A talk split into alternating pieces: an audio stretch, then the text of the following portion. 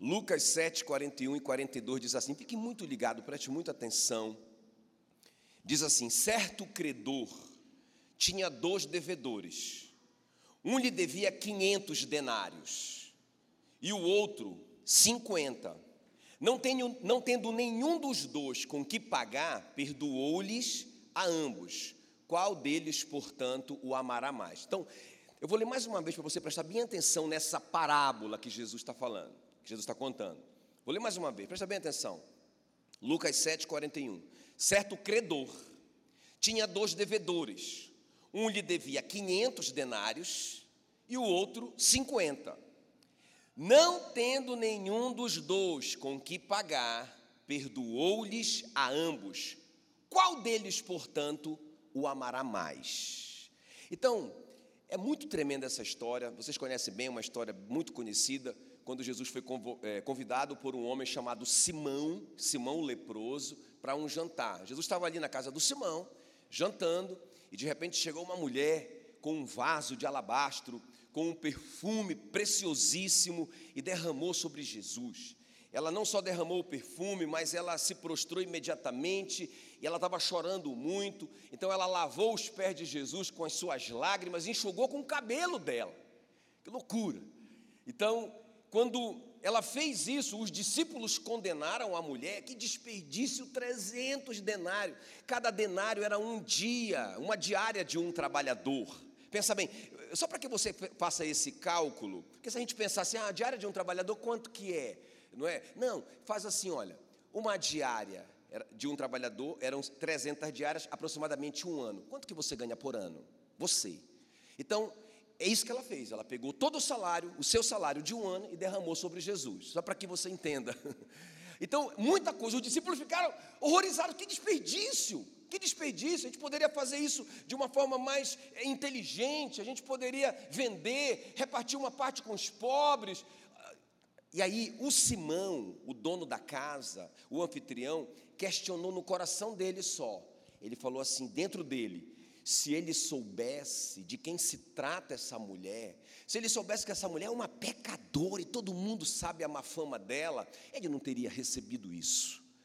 Aí, nessa hora, que Jesus fala essa parábola para o Simão. Ele fala: Simão, um credor tinha dois devedores, um devia 500 e o outro só devia 10% dessa dívida. Agora você já sabe o que é um denário. 500 denários eram 500 diárias, era mais do que um ano, um ano e meio de trabalho de alguém. Muita grana. Então ele não tinha como pagar, mas o outro que devia só 10% disso, 50 denários, também não tinha como pagar. Estavam os dois endividados e o credor perdoou os dois. E a pergunta de Jesus para o Simão: Simão, na sua opinião, quem quem quem vai amar? Quem vai amar mais o seu credor? Aquele que perdoou, aquele que abençoou. Quem vai amar mais? O de 50 ou de 500? E o Simão responde: É óbvio, Senhor, que é o de 500. Aquele que foi perdoado por 500 denários vai amar mais, porque ele vai se sentir mais abençoado. E aí Jesus fala assim: Você respondeu muito bem, você está certo, só está agindo errado, mas você sabe. Porque ele disse assim: Eu entrei na sua casa e você não não lavou meus pés, você não me deu água para lavar os pés. E também você não me beijou e você não me ungiu. Essa mulher, ela fez tudo de uma forma extravagante. Ela não me deu água, ela me deu lágrima, que é muito mais raro. Ela lavou meus pés com lágrima. Ela, ela me beijou não só no rosto, mas ela me beijou os pés. Ela enxugou com seus cabelos. Ela derramou, você não me ungiu com óleo como era, como era, como eu esperava por ser um visitante seu. Você não me ungiu, essa mulher me ungiu com, com tudo que ela tinha. Ela quebrou o vaso de alabastro dela, ela derramou tudo sobre mim. Agora, irmãos, o que, que eu aprendo aqui? Que quanto, quanto mais a gente se sente amado, inclusive Jesus conclui falando para o Simão o seguinte: olha, no versículo 47 ele diz: olha, ela, ela está tão agradecida, ela se sente tão abençoada por mim, escuta bem, que ela fez isso, ela agiu dessa forma. Escuta bem o que eu vou te falar. Quanto mais a gente se sente abençoado, mais a gente ama Jesus. Agora, esse amor não é um amor de palavra, não é? o apóstolo João diz: não amemos somente de palavras e de língua, mas de fato e de verdade, ou seja, com ações. O amor não é um sentimento, a Bíblia nunca colocou o amor como um sentimento, o amor é um mandamento.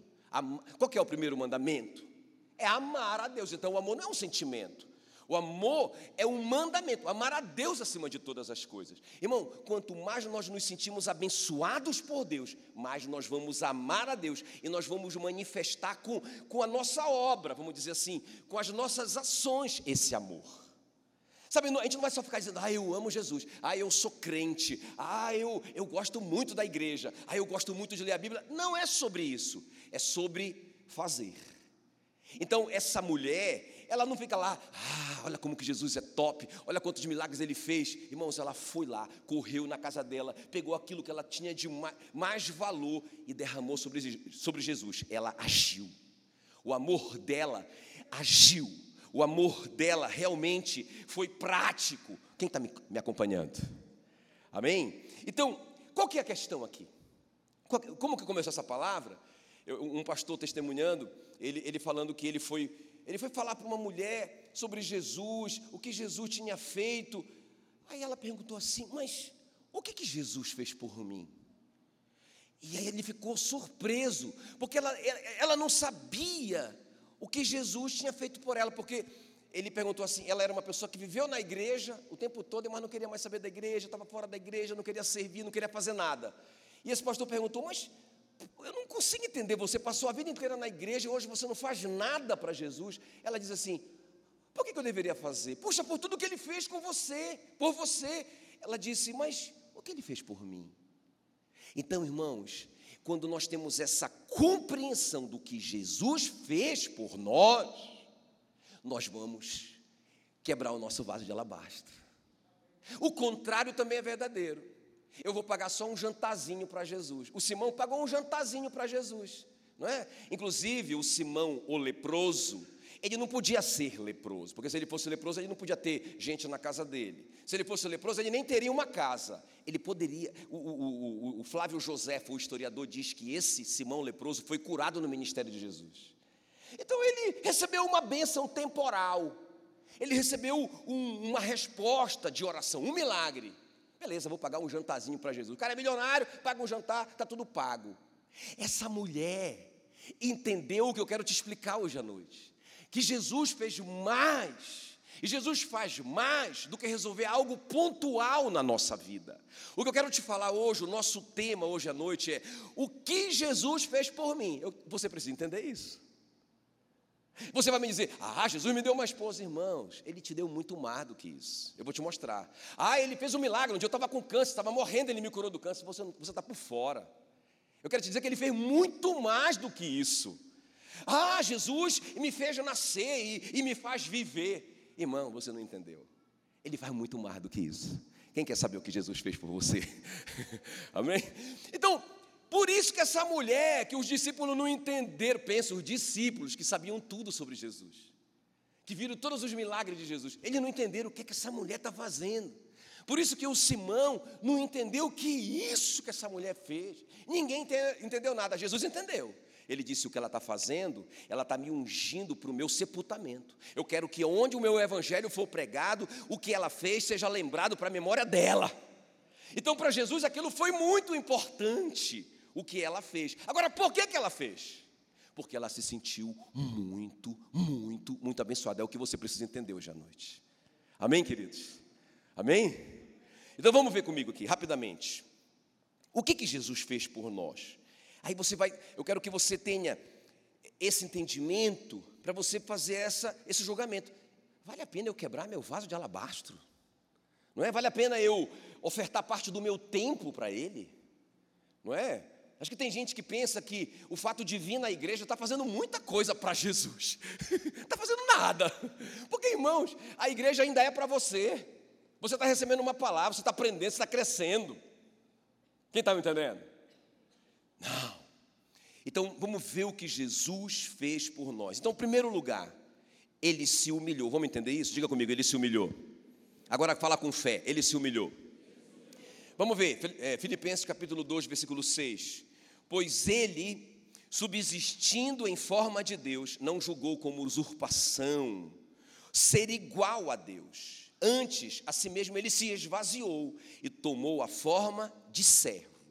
Então, irmãos, a Bíblia diz em João 1, no capítulo é, 1, versículo 1, que no princípio Jesus estava com Deus e era Deus. Então, Jesus já, já estava lá, Jesus já existia, ele era Deus desde o princípio.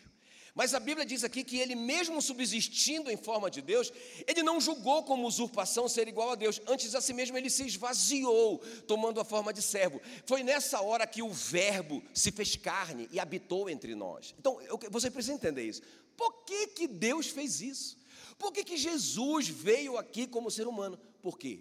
Porque o homem, o primeiro Adão, que recebeu toda a autoridade de Deus, para ser o gerente de Deus na terra, ele pisou na bola. E ele entregou toda a autoridade que Deus deu para ele para a serpente. Aí Satanás se tornou até a cruz o príncipe deste mundo e o Deus desse século. Ele começou a governar tudo. Porque o Adão entregou. Agora Deus tem que resolver isso. Mas Deus não vai resolver isso do trono, do céu. Porque seria injustiça. Um homem que ele confiou, entregou. Então, só um outro homem que poderia tomar de volta. Quem está me entendendo? Se eu entrego alguma coisa para o Willi administrar para mim, e o Willi passa, não é, para o Bruno, eu não vou chegar lá e arrancar do Bruno. Eu passei para o Willi, eu deleguei a autoridade para o Willi. Eu vou dizer, não, Willi, você, tem, você tem que resolver isso. Então, Deus precisou se fazer homem e vim como homem, mas ele não podia vir é, é, brilhando, ou voando, ou com poderes especiais. Não, irmão, ele tinha que vir como um servo, ele tinha que obedecer todas as autoridades. Ele obedeceu o governo, ele obedeceu o João Batista, ele obedeceu os pais dele. Ele foi uma criança, ele cresceu, ele foi provado em todas as coisas, tentado em todas as coisas e não pecou. É lindo isso. Sabe, eu, eu, lembro que um dia eu estava lendo sobre encarnação e um cara, inclusive esse cara é um teólogo, muito conhecido. Ele dizia: Eu não consigo entender isso. Eu não consigo entender como que Deus se fez homem e habitou entre nós. Como assim? Ele sabia a teoria, mas ele não aceitava isso dentro do coração dele, era um segredo dele. Um dia ele estava quieto num lugar, e aí ele viu umas formigas tentando atravessar ali um, uh, sei lá, um pequeno. Um, Para ela era um grande rio, né? E aí ele olhando tudo aquilo ali, as formigas, algumas caíam e morriam. Ele disse, mas rapaz, que formiga, que, que sem noção. Ele pegou um pedacinho de pau e fez uma pontezinha ali para elas. Mas elas ficaram com medo dele e se afastaram tudo. Ele disse, eu estou ajudando vocês. Ele ficou tão em crise, ele pensou, puxa vida, como que eu poderia ajudá-las? Eu quero fazer o bem para elas. Aí ele pensou, só se eu me tornasse uma formiga. E naquela hora que ele teve aquele pensamento, Aí ele começou a chorar, ele entendeu. Foi isso que Deus fez. Irmão, pensa. Deus, eu não sei se vocês ficam arrepiados como eu fico. Eu não sei se vocês conseguem entender isso. Deus desceu do trono dele, deixou a coroa dele lá no lugar com o Pai. Vou deixar aqui a minha coroa. Deixou toda aquela glória, aquele brilho dele lá e ele se vestiu com a nossa pele. Precisamente ele se vestiu como um camponês, filho de um carpinteiro, nasceu numa manjedoura, nasceu num lugar onde cria os animais. Meu Deus, esse é o nosso Deus. Sabe, a primeira coisa que Jesus fez por nós, irmãos, ele se fez homem. Agora você vai entender, 2 Coríntios 8, 9. Agora vai fazer sentido para você. Pois conhecereis a graça. O que é, graça? É o favor imerecido. A gente não merecia isso, irmãos. Ele não veio porque a gente mereceu alguma coisa. Ele veio de graça. Ele veio por amor. A gente não merecia isso. Nós estávamos perdidos nos nossos pecados e delitos quando ele veio. Agora olha só. Pois conheceis a graça de nosso Senhor Jesus Cristo, que sendo rico, como assim? Ele era Deus. Ele tinha tudo, Deus todo suficiente, o grande El Shaddai, rico, dono de tudo. Ele, por amor de nós, olha a graça dele, conhece, pois conheceis a graça de nosso Senhor Jesus, que sendo rico, se fez pobre, ou seja, ele se fez um homem, se fez um verme, por amor de nós, Diga glória a Deus. Aleluia. Amém. Então a primeira coisa é isso, irmãos. Quer dizer, o que que Deus não faz?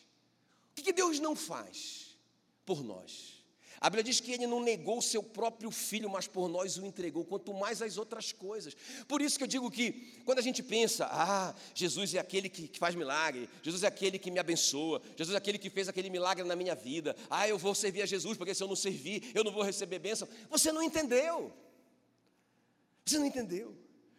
É muito mais do que isso, irmãos. Essa mulher entendeu. Por isso que ela ungiu Jesus para o sepultamento dele. Ela teve uma visão da eternidade. Ela viu algo muito maior do que coisas temporais.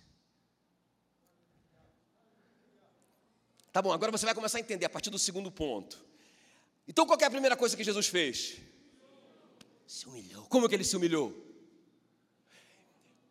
Algumas pessoas podem pensar assim: ah, Jesus se humilhou muito ali na cruz, né, pastor? Ele recebeu cusparada na cara, uma coroa de espinho, ele foi preso como malfeitor, ele foi é, pregado na cruz entre, o, entre dois ladrões. Quanta, quanta humilhação! Irmãos, eu vou te falar uma coisa: a maior humilhação de Jesus foi quando ele virou gente. Vamos voltar para o exemplo da formiga. Se eu, me vira, se eu virasse uma formiga para ajudar as formigas, puxa, isso seria sensacional. Mas uma criatura se transformou numa criatura. Agora, quando Deus vira homem, por amor de nós, irmãos, quem está me entendendo que isso é humilhação demais? Isso é se rebaixar ao fundo do poço. ok?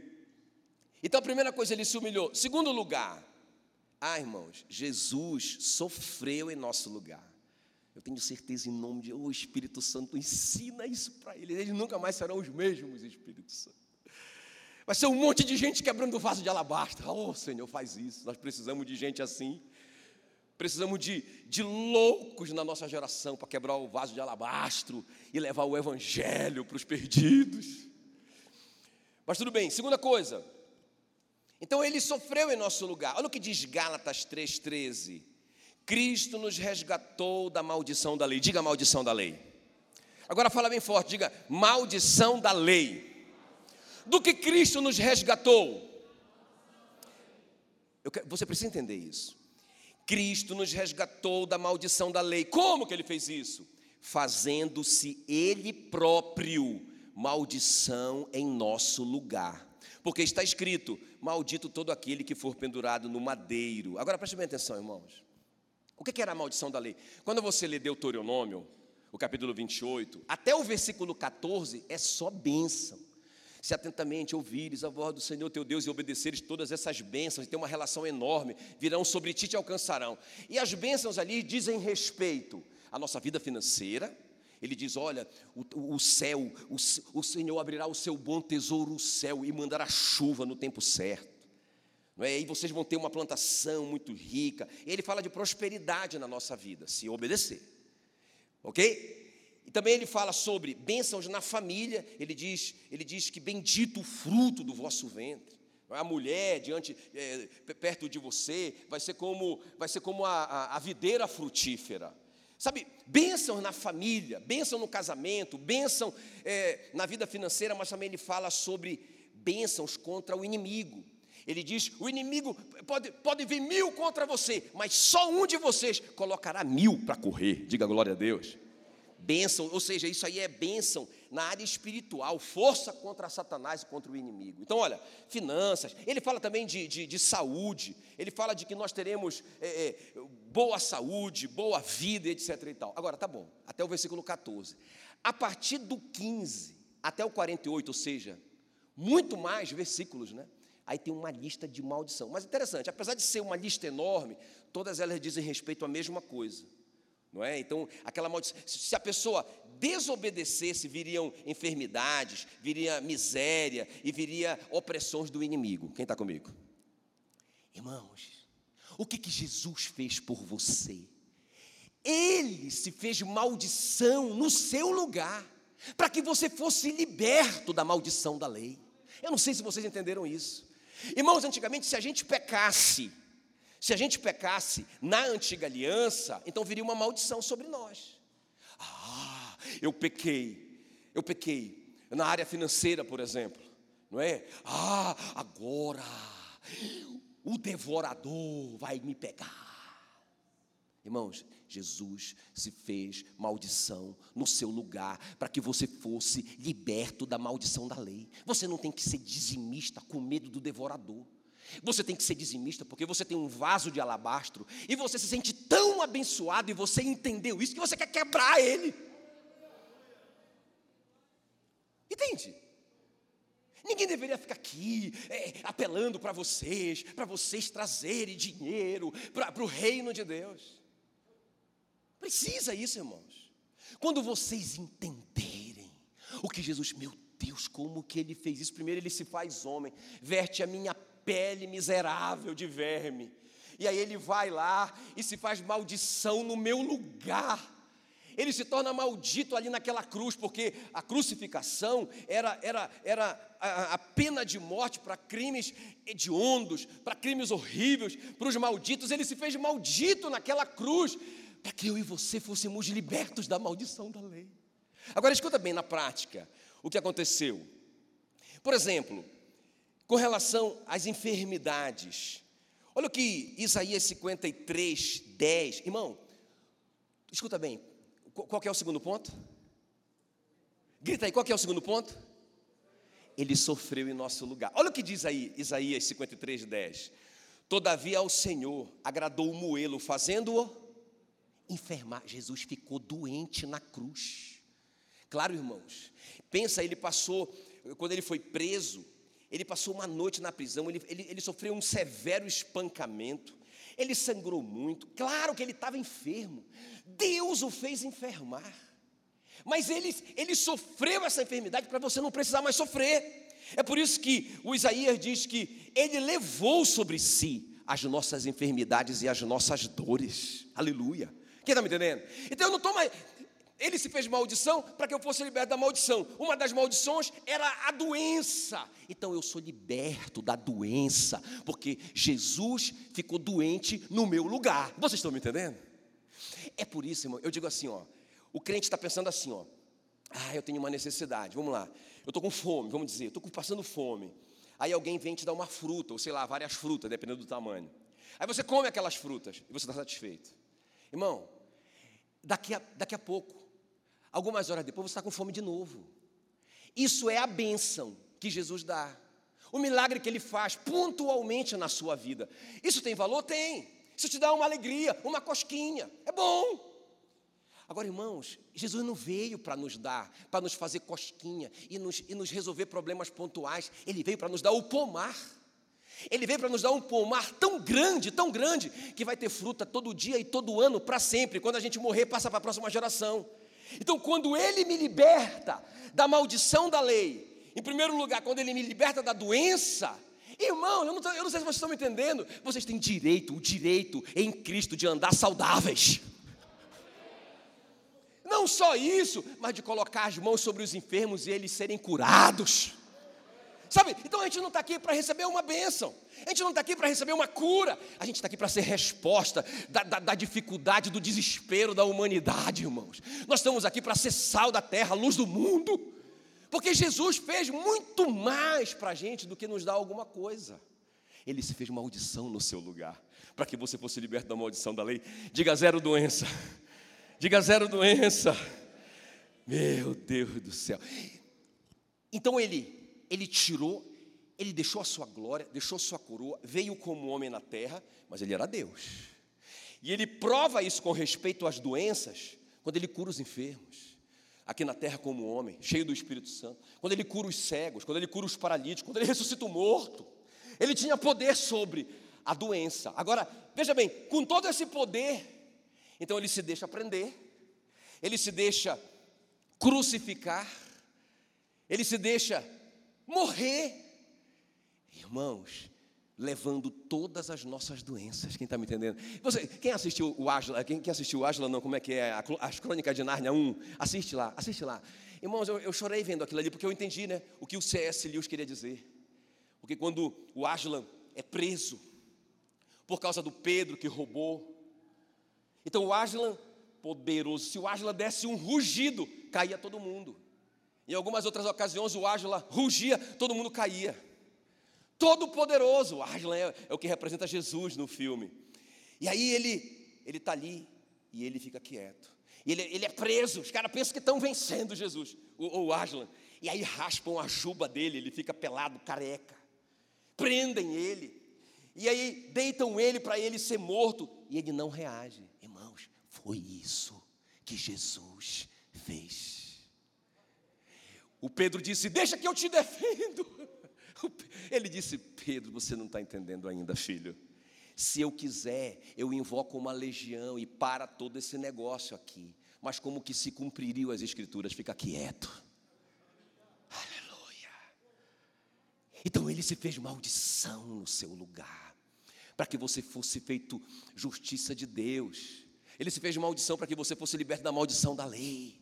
Amém, queridos? Então, mais do que uma cura, Ele quer te dar o poder de, de se autocurar.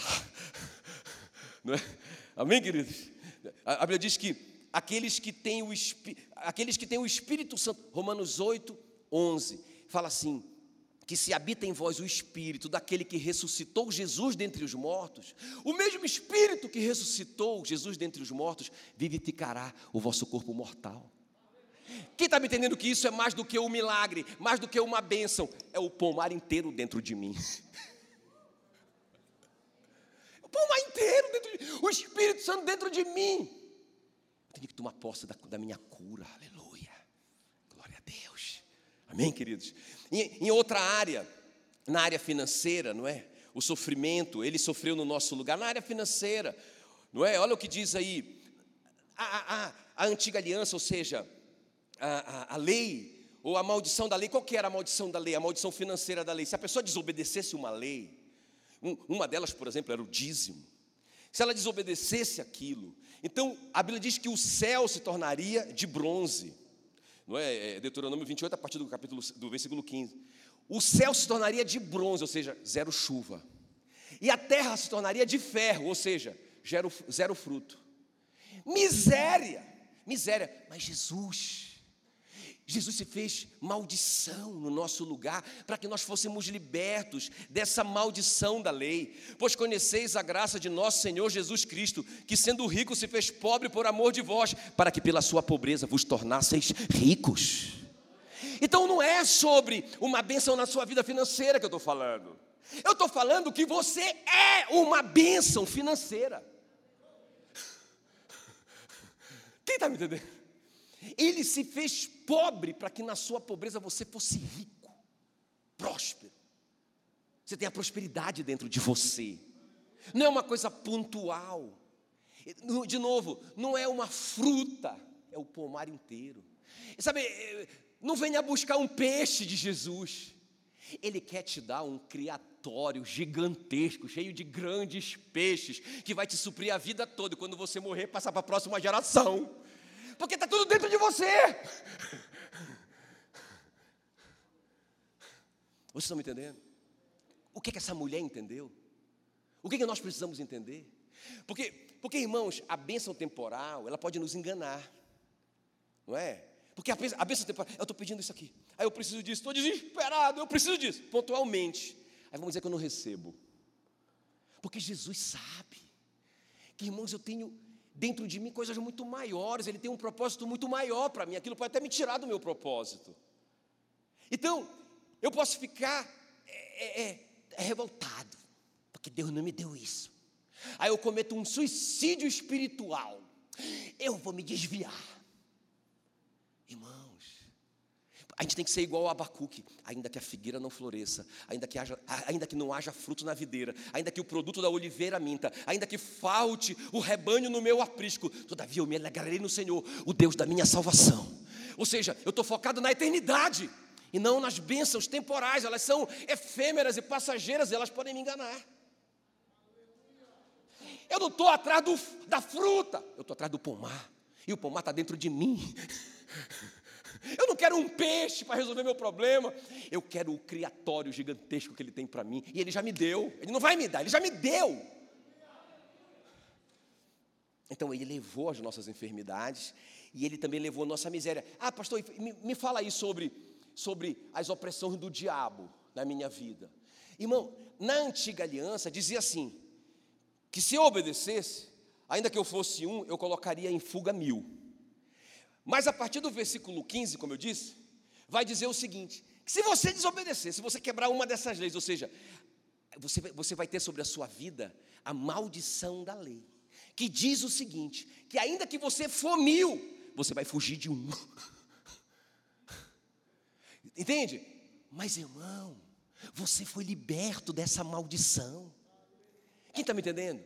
Você foi liberto dessa maldição de ser escravizado pelo diabo. Quando Jesus esteve aqui como ser humano, ele mostrou isso, cheio do Espírito Santo, mandando o diabo sair das pessoas, expulsando o demônio das pessoas. Ele tinha autoridade sobre eles. E na cruz, ele declara, ele declara que ele, liber, ele nos libertou do império das trevas e nos transportou para o reino do Filho do seu amor. Ele cancelou o escrito de dívida que era contra nós e despojou todos os principados e potestade, publicamente os expôs ao desprezo e triunfou sobre eles na cruz. Então a opressão demoníaca acabou. Ah, pastor, mas eu pequei, mas você não está debaixo da lei. Você está debaixo da graça. Ah, então eu posso pecar? Não. Mas se você pecar, você se arrepende. Você confessa e deixa, você alcança a misericórdia. Mas o que eu quero te dizer é que Jesus já se fez maldição no seu lugar para que você para que você fosse é, liberto da maldição da lei. Por isso que não cabe, irmãos, o crente pensar assim: "Ah, eu pequei. Ah, agora eu tô, não é, uma doença sobre mim. Agora, ah, uma, uma maldição na minha família. Agora, é, é, o diabo é o diabo. O diabo está me oprimindo porque eu deixei uma brecha, então eu, eu, eu pequei. Agora eu. Não, irmãos, não. Você tem que dizer para ele, Satanás, é o seguinte: Jesus se fez maldito no meu lugar, para que eu fosse liberto dessa maldição da lei. Essa lei não tem poder nenhum sobre a minha vida. Eu já me arrependi, eu não vou mais fazer isso. E, e pode vazar daqui, na autoridade do. Porque a Bíblia diz: Jesus disse que eu vos dei autoridade para pisar em serpentes e escorpiões, em todo o poder do inimigo, e nada vos causará dano.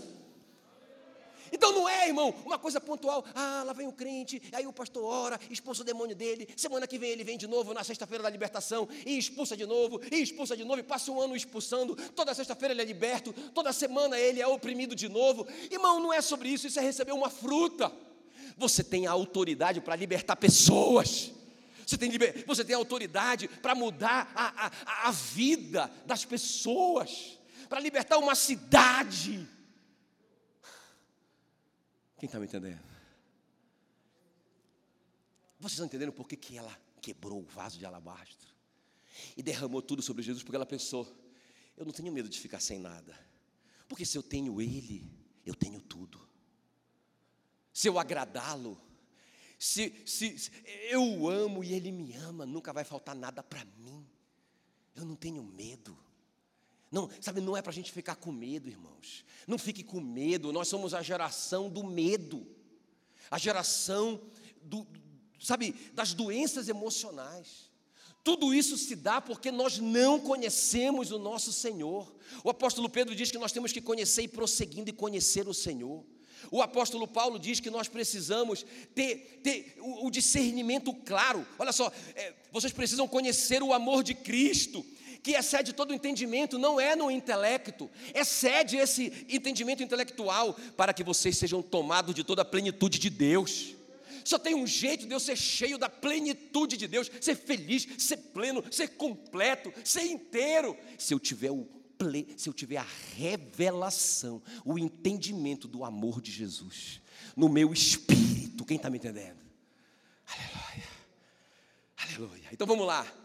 Qual que é a primeira coisa que Jesus fez por você? Se humilhou. Como que ele se humilhou? Qual foi a maior humilhação que ele passou?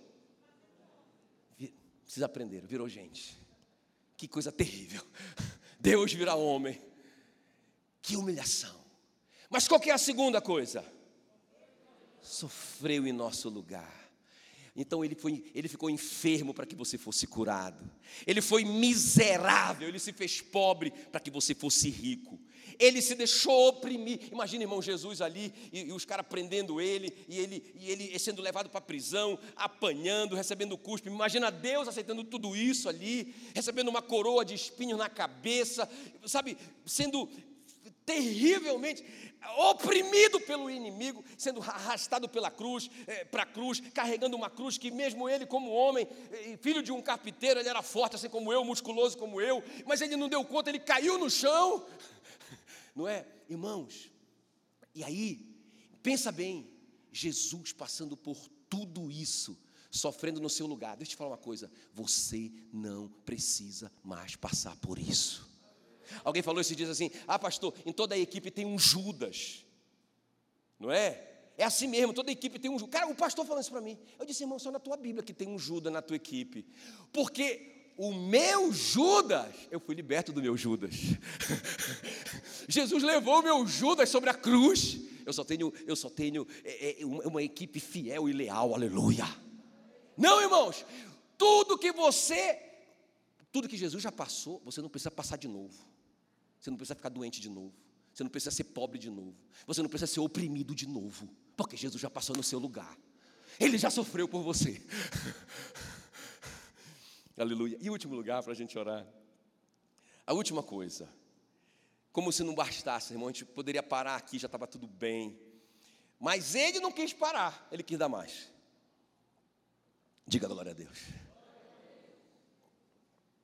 O que mais que ele fez, pastor? Que eu já, eu já derramo meu vaso de alabastro agora, sem saber da terceira coisa. Mas ele fez, irmãos. Você vê a graça do Senhor Jesus, como que é extravagante. Ele nos empoderou. Aleluia. Diga, diga, eu estou empoderado. Não, melhor, diga, eu sou empoderado. Eu vou te mostrar isso. Olha o que diz João, capítulo 15, versículo 26. Quando, porém, vier o Consolador, é Jesus indo embora, Jesus indo para a glória, cumpriu a missão terrena dele, agora ele já treinou a equipe, agora esses homens vão ficar aqui, eles vão ser os apóstolos que vão representar ele aqui, ele aqui. Então ele vai para a glória, ele vai assentar à direita do trono de Deus, ele vai ficar ali naquela posição, mas irmãos, olha o que ele vai fazer com esse, conosco, com a igreja. Está aqui, ó, João 15, 26. Quando, porém, vier o Consolador, que eu vos enviarei. Quem enviou o Espírito Santo? Jesus. Jesus. Irmãos, eu quero te dizer uma coisa, Jesus. Olha, Jesus nos deu o Espírito Santo. Eu não sei, talvez você ainda não tenha entendido o que significa isso, o que representa isso. Mas ele diz assim mesmo: olha, quando eu quando, porém, vier o consolador, que eu vos enviarei, quando eu chegar lá, eu envio ele. Que eu vos enviarei da parte do Pai, o Espírito da verdade, que dele procede, esse dará testemunho de mim. Então, irmãos, é mais uma coisa que Jesus nos deu. Ele nos deu o Espírito Santo, ele nos empoderou. Agora, como eu quero que você entenda isso? Atos 1:8 diz: "Mas recebereis poder ao descer sobre vós o Espírito Santo". Aleluia. Poder Poder. Efésios 3:20, o apóstolo Paulo ensina: "Ora, aquele que é poderoso para fazer infinitamente mais do que tudo que pedimos ou pensamos conforme o poder que em nós opera". Então, irmãos, é mais do que uma fruta. É o pomar inteiro. O poder já opera em nós. Amém, queridos? O poder, o poder que em nós opera. Agora, deixa eu terminar esse ponto fazendo um resumo do que é esse poder. Olha só. Romanos 12, e 1 Coríntios 12, é fácil de vocês acharem, porque tudo é 12, né? Então, depois vocês dão uma, lista, uma, uma lida lá, eu não vou ler tudo porque não tem como. Mas ali estão duas listas dos dons do Espírito Santo. Por que, que Jesus nos deixou empoderados? Porque Ele deixou o Espírito Santo dentro de nós. A Bíblia diz assim: olha, quando Ele vier, Ele estará convosco e em vós para sempre. Dentro de vocês. Então ele vai viver dentro de vocês. Então, irmãos, olha só. De quem são esses dons? De quem são esses dons? De quem são esses dons? Irmão, é o, esses dons são do Espírito Santo. Onde é que está o Espírito Santo? Então você tem esses dons. Se ele está dentro de você, você tem, você está empoderado. Então olha a lista: o dom de profetizar. Ah, não, pastor, isso, aquele profeta poderoso lá, ele que tem o poder, ele que. Irmão, ei, você o Espírito Santo. Você está cheio do Espírito Santo, esse dom está aí dentro de você. O que é profetizar? É você ouvir de Deus e você falar para as pessoas. É você, de alguma forma o Espírito Santo comunica com você e você fala. Isso é profetizar. O dom de servir. Ah, não, pastor, é só esse aqui que, só, só esse aqui que é servo. Não, irmão. Se eu tenho o Espírito Santo e esses dons são do Espírito Santo, está dentro de mim esse dom também. Vou manifestar. O dom de ensinar, o dom de incentivar ou de encorajamento, o dom de doar, da generosidade, sabe? Ah, mas é só aquela pessoa, irmãos. De quem é o dom? De quem são os dons? Onde que está o Espírito Santo? Então você tem, porque irmãos, olha, o amor também é um dom. A Bíblia diz que Deus derramou o seu amor em nós, lá em Romanos 5,5, pelo Espírito Santo que nos foi dado. Então, ah não, só esse aqui que ama. Esse aqui, olha, olha como que ele é amoroso. Irmão, ei, você está cheio do amor de Deus. Entende? Que mais? O dom de liderança, o dom da misericórdia, a palavra de sabedoria, a palavra de conhecimento, fé. Olha, a fé é um dom do Espírito Santo que vive em você. O dom de curar os enfermos, aleluia. Então, como eu estou te falando, não é sobre você ser curado, é sobre você curar. Coloca a mãozona aí e expulsa essa doença. Aleluia. Está tá entendendo como que a igreja tem sido enganada? A igreja tem sido enganada pelos séculos dos séculos. Não é? Então, tipo assim, um cara aqui, ó, um cara aqui, aqui em cima, todo, né, um, sei lá, um sacerdote, todo poderoso, o resto é tudo leigo. Esse sacerdote tem o poder. Ele tem o poder, a água benta está com ele. Então ele que, ele que pode curar. Mentira do diabo. Você tem o dom. Você tem o dom. A Bíblia diz, é, é aquele, tá lá, que é o nosso, que é o nosso o tema né, do, do, do, do ano aí, não é? Aquele que crê, aquele que crê. Ele, ele, vai falar em línguas, ele vai curar os enfermos, ele vai, vai expulsar os demônios. Por quê? Por quê?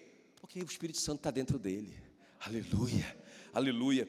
Poderes miraculosos, está lá na lista. Discernimento dos espíritos. Ah, não, esse cara aqui, quando ele chega no lugar, rapaz, quando ele chega no lugar, vamos levar ele. Vamos levar ele com a gente, porque quando ele chega no lugar, ele tem um discernimento. Se tiver um espírito ruim lá, ele tem um discernimento. Mas você também tem, meu irmão. Porque o Espírito Santo está dentro de você. O dom é dele. Não é de nenhum pastor em especial. É seu. Diga glória a Deus. Diga glória a Deus. Aleluia. Aleluia. Ele nos empoderou, irmão. É por isso que Romanos 5,17 diz: Se pela ofensa de um, quem era esse? Pela ofensa de um e pelo meio de um só reinou a morte. Quem é esse? Adão, obrigado. Se pela ofensa de um e, pelo, e por meio de um só reinou a morte, muito mais os que recebem a abundância da graça e o dom da justiça reinarão em vida por meio de um só, a saber, Jesus Cristo. Então não é, não é para uma pessoa em especial, não é um, um, pastor que tem o poder de colocar isso sobre uma pessoa. Toda a igreja está debaixo disso. Nós somos um corpo. O pastor não é o cabeça da igreja, o cabeça é Cristo. Eu sou só um membro, vocês também. Irmãos, o mesmo poder que opera em mim opera em vocês também. O mesmo poder que opera em qualquer pastor do mundo opera em você também. Uh! Aleluia. A minha pergunta para vocês, terminei. Eu só tenho uma pergunta para vocês. Irmão, será que vale a pena eu quebrar o meu vaso de alabastro e derramar sobre Cristo o meu perfume precioso? Sobre aquele que se fez gente, sobre aquele que sofreu no meu lugar para que eu não sofra mais, sobre aquele, meu irmão, que me empoderou com o Espírito Santo como se já não bastasse. Como me deu o poder e autoridade para eu reinar na terra com Ele. Irmãos, quem precisa de uma bênção? Você já tem, meu filho. Você tem um pomar de bênção. É só chegar lá e pegar. É seu. Você não precisa de alguém te dando uma, uma esmola. Olha, toma uma manga, que é tempo de manga. Toma uma manga, miserável. Vai passar tua fome, desgraçado. Você não precisa disso. Porque você é dono de um pomar. gigantesco. E agora é tempo de manga, mas também é tempo de piqui, é seu também. E tudo que for tempo é seu. E sabe, e, e, e, mês que vem vai ser tempo de outra coisa. E lá no seu pomar vai ter fruta também. E tem os animais também lá, porque é, é muita prosperidade. Então, a igreja não tem que ficar atrás da bênção, ela tem que tomar posse de toda. A Bíblia diz que o Senhor, está escrito, olha, olha o que diz lá em Hebreus 1,3: que ele já, ele já nos abençoou com toda sorte de bênçãos nas regiões celestiais em Cristo. Toda sorte de bênção. Uh! Eu não preciso de uma bênção, eu sou uma bênção. Amém? Dá para quebrar o vaso? Com confiança, tranquilo. Dá ou não dá? O que, que era? O que significava quebrar esse vaso de alabastro? Irmão, era a adoração dela. Agora escuta bem o que eu vou te falar. Era uma adoração inédita. Não, nunca tinha acontecido isso na Bíblia. Em, em todo o Antigo Testamento, alguém nunca tinha feito isso sobre um profeta ou sobre alguma pessoa. Sabe, ela não copiou ninguém. Sabe, irmão, você não precisa copiar ninguém. O que é que você tem que você pode oferecer completamente para Deus? eu, eu não vou nem fazer lista, porque é uma coisa entre você e Deus. Ela fez uma coisa inédita, uma loucura. Ela não tinha nenhum referencial para fazer isso. Outra coisa, aquilo foi uma, uma adoração exclusiva. Como assim? Só serviu para Jesus. Quando, por isso que os discípulos ficaram indignados. Como que você derramou isso? Por que, que não aproveitou um pouquinho para vender? Porque eu não queria que sobrasse um pouquinho. Eu queria dar tudo para ele. Podia separar uma parte para os pobres. Eu queria dar tudo para ele. Ele vai cuidar dos pobres para mim. tudo para ele. Sabe, eu não tenho que pregar, irmãos, para mim mesmo. Ah, pensando em mim, ou então pensando em vocês. Ou seja, no meu caso aqui, eu sou um pregador. Eu estou ensinando a palavra. Se eu fizer pensando em agradar vocês, eu deixei de derramar tudo sobre ele não é mais exclusivo. Se eu estiver preocupado com o que vocês vão pensar da minha pregação, ou então se eu estiver preocupado com o meu sucesso pessoal, eu não estou fazendo para ele exclusivamente. Foi isso que ela fez, ela fez exclusivamente para ele. Foi uma adoração apaixonada e não obrigada. Porque, irmãos, não estava em lugar nenhum escrito que ela tinha que fazer. Ela, ela, não tinha esse comando de ninguém. Ela não era obrigada a fazer isso. A gente não tem que ser obrigado. Eu não tenho que trazer dízimo porque eu sou obrigado ou com medo do devorador. Isso não é. Está tá errado, irmãos. Está errado. Tem que ser por paixão. Sabe, foi uma adoração extraordinária e foi uma adoração inesquecível que o próprio Jesus disse: Eu quero que seja lembrado sempre. E eu estou fazendo isso hoje, de novo. Amém, queridos? Não amem de palavra, nem de língua, mas de fato e de verdade. Eu quero te fazer um desafio prático. Eu, eu, sabe, uma das razões por que eu preguei isso hoje, porque eu visitei uma pessoa doente essa semana e ela quase morreu num acidente, não é? E ela realmente quase morreu. Mas uma coisa que me marcou ali naquela visita foi a pessoa falar assim: Cara, eu tenho feito uma retrospectiva da minha vida nesses dias. E sabe o que eu tenho chegado à conclusão? Eu não tenho feito nada por Jesus. É tudo sobre mim. Eu disse, mas está na hora de fazer. Quem está me entendendo? Ah, eu não tenho tempo. Irmãos, já já isso aqui vai acabar, já já vai passar. Nós temos esse tempo agora. É só uma questão de prioridade não é? Porque eu tenho tempo para tudo. Eu só não tenho tempo, por exemplo, para ajudar com uma célula, para abrir minha casa, para receber uma célula. Sabe que a gente tem dificuldade para conseguir casas para reunir as igrejas, a igreja, né, no lar. Sabia disso? Ah, mas ah, tudo bem, eu sei que é um trabalho. É um alabastro, irmão, eu sei. Dá trabalho. Chega tarde do trabalho e arrumar a casa para receber a igreja, dá trabalho. Mas é sobre isso, nós já recebemos tanto. Nós não podemos, sabe, nós não podemos participar aqui do, do treinamento das crianças, de, de, de, de ir para uma salinha e dar aula para uma criança. Não é? Esses dias, eu, uma mãe me pegou ali atrás e falou assim: Pastor, o senhor conhece o pastor Fulano? Conheça, meu amigo. Ela disse: Eu estou saindo da igreja dele. Porque eu, mas eu falei com ele, eu, eu pedi permissão para ele. Porque lá não tem um ministério infantil. Eu quero que meus filhos tenham um ministério infantil Eu fiquei tão constrangido porque eu amo tanto aquele pastor. Mas, irmão, nós temos, mas nós temos muita dificuldade e muita necessidade de pessoal. Toda semana é uma luta por pessoas. Nós precisamos aumentar, porque agora nós estamos com as, igre... com, com, com as salas lotadas. Irmãos, eu não sei para onde que a gente aumenta, mas tem que aumentar.